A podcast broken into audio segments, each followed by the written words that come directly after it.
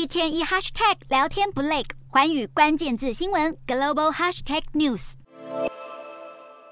北韩今年以来已累计试射二十多枚导弹，光最近的两周就发射了七次，频率前所未有的高，推升了全东北亚紧张情势。首当其冲的除了南韩之外，还有邻近的日本。日本政府正研议加强国防能力，以应对北韩以及区域另一大威胁中国的军事挑衅。日本产经新闻报道，日本目前拦截弹道飞弹采取两段式操作，第一段是从海上自卫队的军舰发射海基型标准三型防空飞弹，试图击落已飞进日本领空的导弹；第二段是以爱国者三型飞弹拦截即将落下的导弹。而为了更有效反制频率大增的导弹威胁，日本防卫省表示，已开始对两种防御性飞弹进行更进一步的改良。除了精进飞弹本身，日本防卫省也正加紧步调，提升军备实力与雷达性能，并计划从二零二四年开始建造。配备神盾战斗系统与多个垂直发射系统的新型军舰，能装备远程的距外飞弹，精准击毁距离更遥远的目标。不过，专家表示，即便日本强化飞弹防御系统，也难以因应北韩正在研发的极音速滑翔载具，因为极音速武器飞行速度至少五马赫，还能变轨飞行，很难被雷达侦测到，因此也更难拦截。对此，日本防卫省也考虑在明年的年度预算中编列更多研究对付极音速武器的费用，提升对未来武器的防御和反击能力。